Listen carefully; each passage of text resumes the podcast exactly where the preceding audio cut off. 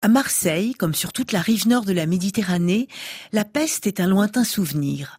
Jusqu'à cette année 1720, où la maladie qui sévit en Syrie et dans ce qu'on appelle alors les pays du Levant, va faire son retour à bord d'un magnifique bateau chargé de marchandises et d'étoffes, qui va contaminer toute la ville, faisant plus de 40 000 morts, soit la moitié de la population de Marseille à l'époque.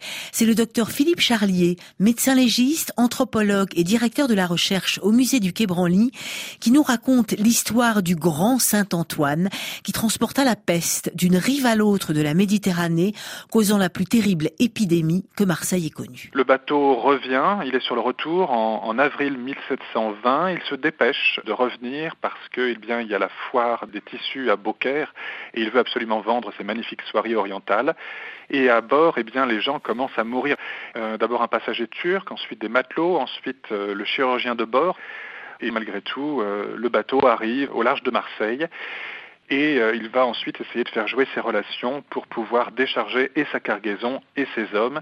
Et c'est là malheureusement que le malheur arrive dans ces cales, probablement nichées entre les ballots de, tissus, de textiles, euh, pas mal de, rats contaminés par la puce elle-même contaminée, et puis les hommes aussi contaminés par la maladie, eh bien c'est cet ensemble-là, ce pool, on parlerait maintenant de cluster, qui va déclencher, diffuser la maladie en Provence, dans le Languedoc. Euh, le bateau, la décision de le couler va être prise en juillet 1720, mais le bateau ne va être coulé, euh, mis par le fond et brûlé qu'en septembre 1720. Et c'est regrettable. Peut-être que l'épidémie aurait été moins forte euh, si euh, le bateau avait été d'abord mis véritablement en quarantaine et ensuite euh, si le bateau avait été coulé beaucoup plus vite.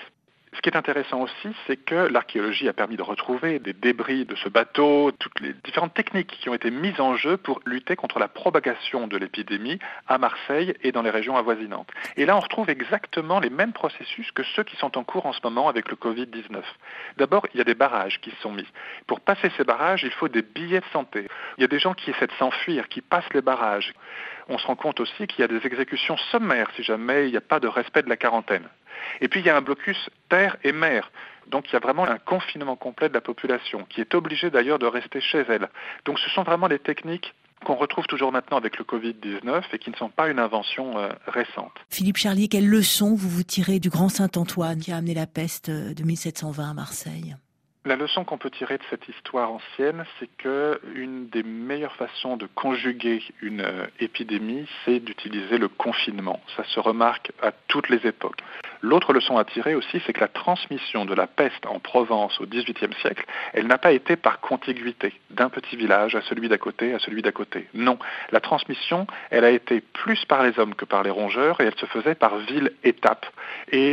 Ça, c'est une leçon à tirer, c'est que la progression des épidémies dépend beaucoup des moyens de transport et des endroits où les hommes et les animaux vecteurs s'arrête. Donc le confinement doit également toucher les restaurants et les hôtels, en tout cas les endroits où les hommes font des pauses. C'est une des leçons euh, qui euh, a été tirée puisque c'est une des premières choses qui a été euh, fermée à l'occasion du Covid-19.